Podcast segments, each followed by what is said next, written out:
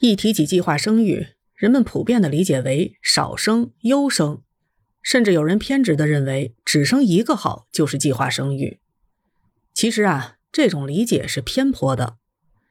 计划生育是指有计划的生育，是政府根据国家的人口情况与经济发展情况，制定出鼓励多生或少生的相关政策，使人口稳定在一个社会发展可以接受的范围内。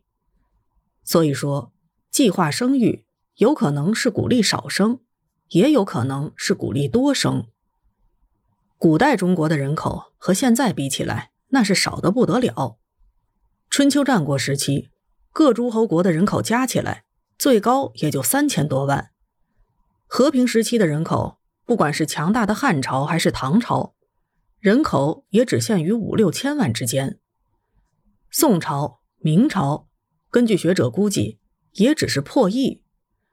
清朝晚期，中国人口超过了四亿，但这个数字与现代中国的十四亿人口比起来，显然是小巫见大巫。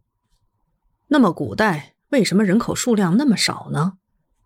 这是与当时的经济发展状况相匹配的。中国是一个农业大国，但是因为科技和农业水平的限制，古时候一亩地的产量很低，和现在的粮食产量相差甚远，不在一个重量级上。而且古时候的粮食作物也不如现在的丰富多彩，更没有温室大棚。如果人多了，吃饭就是第一大问题。就是人口如此之少，历史上还屡屡记载着饥荒，人们过着吃不饱、穿不暖的生活。除了经济发展水平的原因之外，古代还经常发生残酷的战争、瘟疫以及地震、洪灾、旱灾等天灾人祸，使人口急剧减少。每次改朝换代，都是人口大幅度减少的时候。三国时期，中国人口比东汉巅峰的时候下降了六成；东晋时期，中国人口比西晋初期下降了一半。在这种情况下，国家只能采取鼓励生育的政策，让人们多生，以保证人口的快速增长。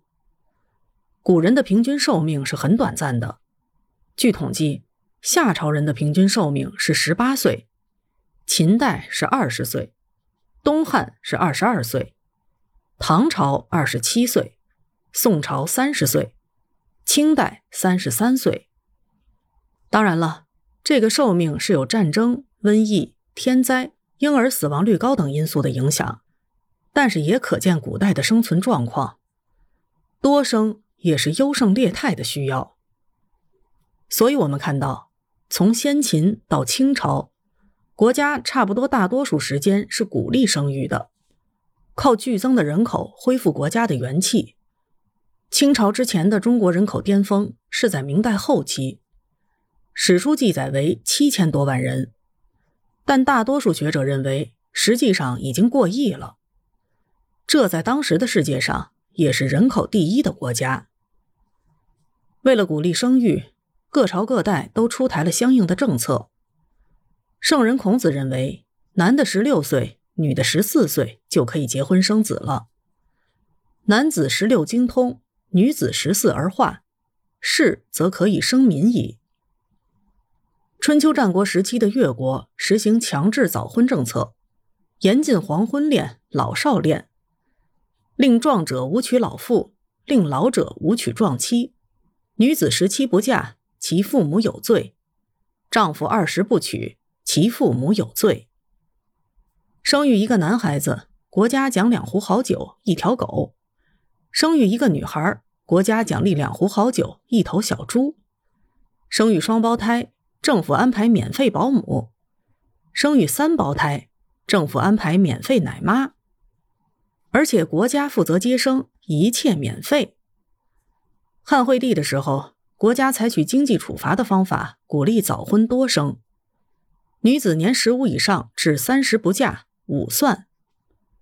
汉惠帝的时候，国家颁布胎养令，金珠怀人者赐胎养谷人三斛，并且免除丈夫的赋役和人头税，方便照顾孕妇和哺乳期的妇女。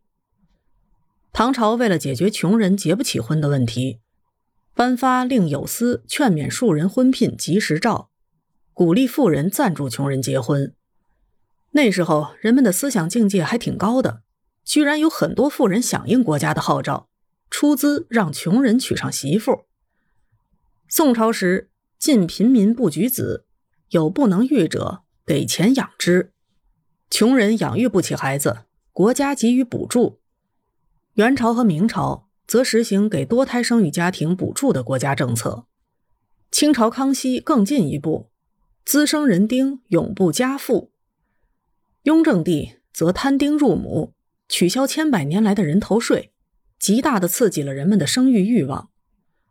等到清朝后期，中国的人口已经突破了四亿，所谓四万万同胞就是这个时候出现的。